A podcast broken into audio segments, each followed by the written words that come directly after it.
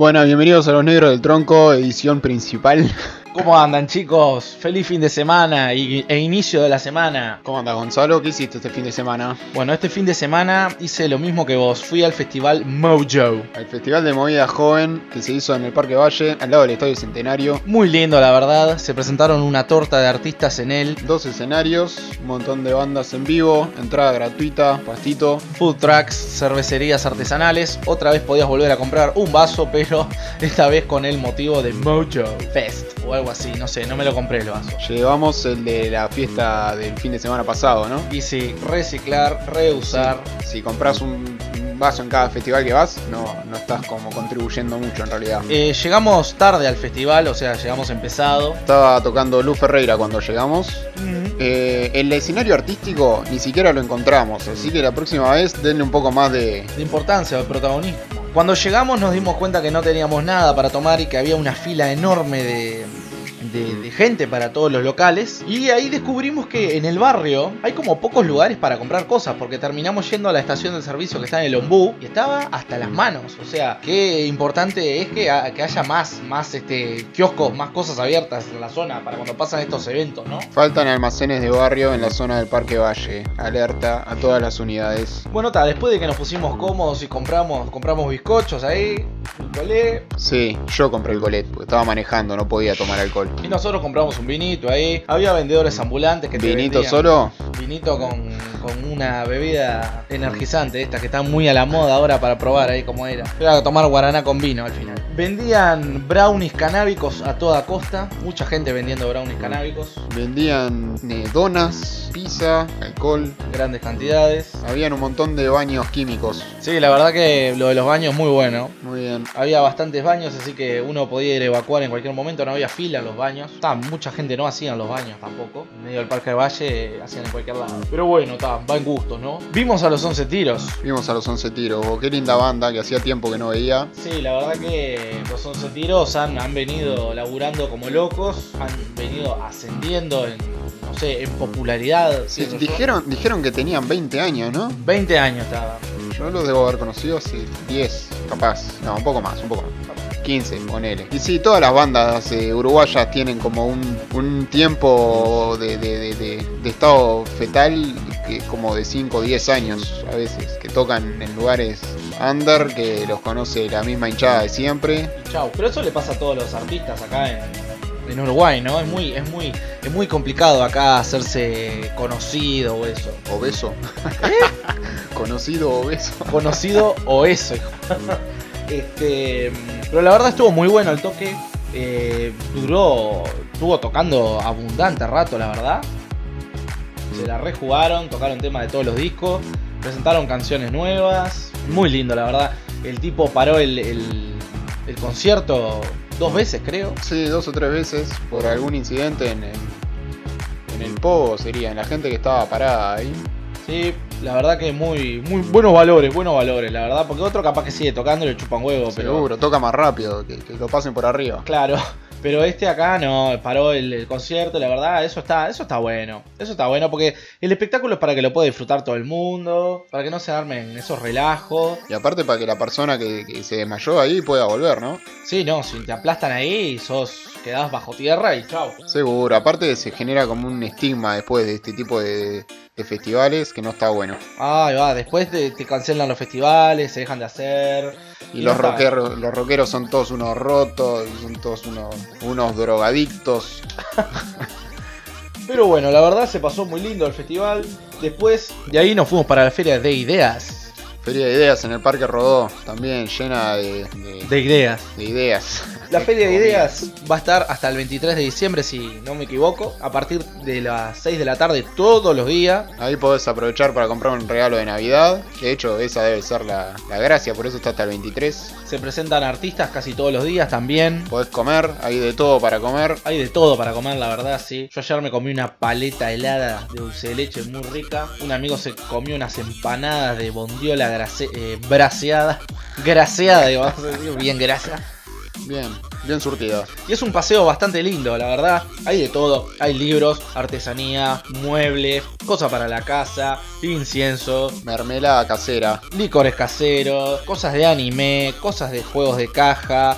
La verdad, eh, un tiempo acá la variedad ha aumentado por suerte de negocios y de cosas que, que ahora eh, como que, no sé, los gustos de cada uno se, se, se respeta más o hay cosas para que la, la gente con gustos más exóticos o distintos pueda comprar cosas que le gusten. Bueno, resumiendo, eso fue ah, es lo que está haciendo el fin de semana nuestro. Este, si alguien fue al, Mojo, no sé, comenten o algo. Si quieren, no comenten nada, pero bueno, está. Esperemos que se hayan divertido porque estuvo bueno. Hoy estamos en esta ocasión reunidos para hablar un poco sobre películas de terror. Las películas de terror que nos traumaron, que alguna que no nos haya gustado, otra que no nos traumó, pero igual la recomendamos. Porque las películas de terror en realidad es un género muy vasto, ¿no? Son muy distintas entre sí y todos tenemos alguna, alguna película de terror que nos copa, por alguna razón. Bueno, entonces, por ejemplo, vos, ¿qué película de terror fue la que la viste de chico y dijiste, pa, la reputa madre? ¿Qué, qué, qué pasó? ¿Qué estoy haciendo? Mira, de chico la pasé mal con Scream, la 1.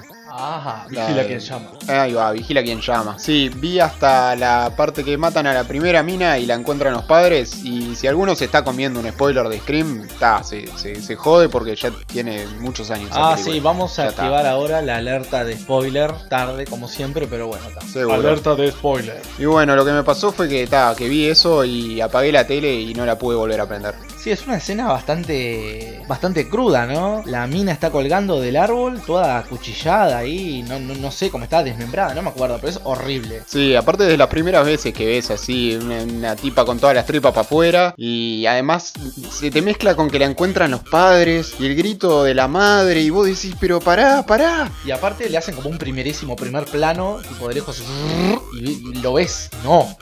Sí, no, me hizo, me hizo daño, esa escena me hizo daño por, por varios flancos. El daño que me hizo es grave. ¿Y vos? ¿Eh? Y yo. Y yo me traumé con Chucky. Soy el del, del montón. Me traumé con Chucky. Un día mi vieja me llegó un cumpleaños de una de sus compañeras. No, no me acuerdo de quién era, la verdad. Y ta, me dejaron mirando la tele ahí. Y me empiezo a cambiar de canal. Y de repente agarro una escena de Chucky. De la. Creo que es de la tercera película. Que el tipo lo- le están por cortar el pelo al muñeco. Y cuando le van a cortar el pelo, cobra vida, agarra la máquina y, o un cuchillo que tiene. Y le corta la yugular a un tipo. Y yo digo.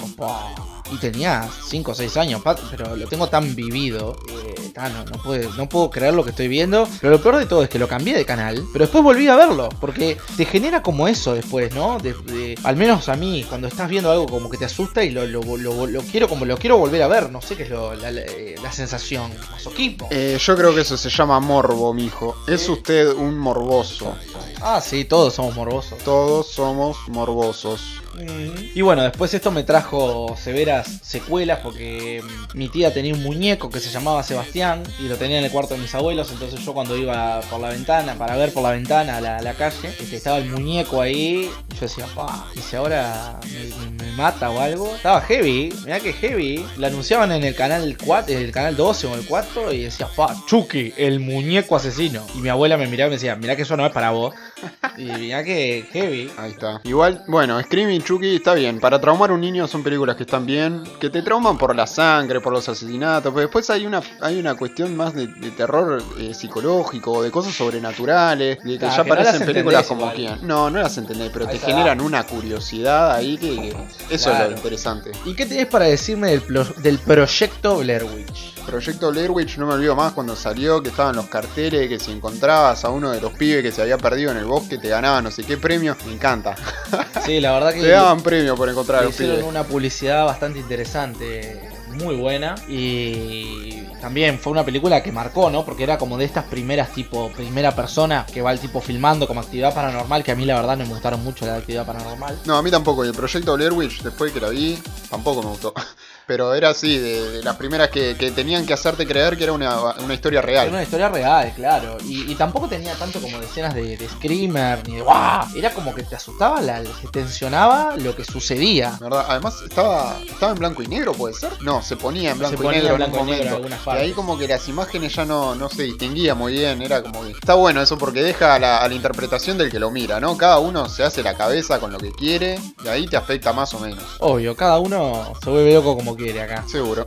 Y después, películas que. Una película de terror que te haya gustado mucho, Ernesto. Eh, el cementerio de animales, Cementerio de Animales. basada en una novela de Stephen King, que no la leí, Lo pero que la, hiciste. pe- la película está muy buena, la verdad. Sí, la verdad que es una película muy interesante que es del año 89 creo. No tiene los mejores efectos especiales, pero es relativamente fiel al libro y la verdad que... Porque claro, ¿qué, qué es lo que tiene que tener una película de terror para que sea buena? Además de terror, tiene que tener un buen argumento. Exactamente, tiene que tener una trama que sea más o menos coherente, incluso que no, no importa que, que sea real. Es decir, hay fantasmas, hay zombies, lo que sea, pero esos tienen que tener una razón de ser en la película. Sí, no, si no, no tiene sentido. O sea, matar por matar, como...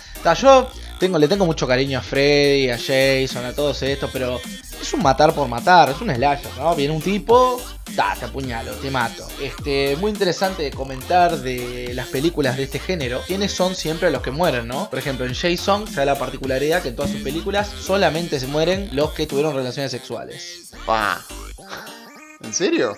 No vi todas las de Jason y no me, di- no me di cuenta de esto. Ponete a pensar un poquito. Sí, sí, no, Jason X, claro. todas. Es verdad. Siempre mueren los que tienen relaciones sexuales. Pa, pero es como un castigo, es como una...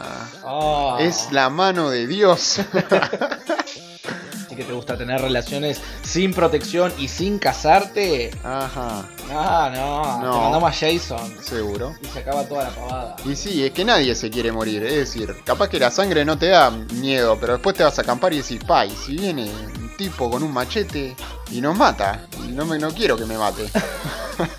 es eso, creo, lo que, la- lo, lo que uno se queda pensando. Es súper básico, pero con eso alcanza para hacer 100 películas de terror, no una ni dos. Ah, sí, por eso hay 100 películas de terror de eso. Hay de Jason mil, de Freddy hay mil, de Chucky hay mil, de Halloween siguen saliendo. No sé si es que va a salir una ahora. Pero hay una película que me interesa mucho comentar. Y que va por este lado también. Va por el lado de las películas con buena trama. Para mí, de las mejores películas de terror que he visto. Si no es la mejor que he visto, la verdad. Tremendo alcahuete, pero bueno. La película se llama Ghost Stories y vino acá a Uruguay con el nombre de Historias de Ultratumba. La conocí hace dos años. Un día que estaba ahí en, en mi casa con, con mis amigos. Este, charlando y bobeando. Y dijimos, bueno, vamos al cine a ver qué hay. Bueno, ¿qué hay, Gonzalo, en la cartelera? Mira, Pa, estoy viendo acá una película, historias de ultratumba, el cartel, una mano que sale de una tumba. Digo, pa, ¿qué será esta porquería? Pero igual, nos la jugamos y fuimos al cine, como a la una de la mañana además. Y la verdad, me tuve que, que coser la boca porque es un película. La trajo el, el, el Monfic, que es el Festival de Cine de Montevideo, que es un encuentro de, de películas de- internacionales, que está buena porque te traen un montón de todo, ¿no? Ahí va. Te traen de todos los géneros, de todas las películas que han sido como premiadas. Eso lo supe después. eh, muy, muy interesante la película. Es británica. Está dirigida por Andy Neiman, que actúa él también. Actúa en la película Muerte en un funeral y en Peaky Blinders, Blinders, la serie de Netflix. Que está, que de 2013 está ya hace no sé cuántos años. Está Martin Freeman, que actúa en Sherlock y en El Hobbit como Bilbo. Y la verdad está muy buena y a Ernesto se la tratamos de hacer ver hace dos años hasta que el otro día la, vio. vi, la vi, al final la vi. Y sí, está muy buena, la recomiendo. Es una cosa que sale de lo, de lo común, que no. Por su argumento. Por su argumento, su trama, no, no, no hay sangre.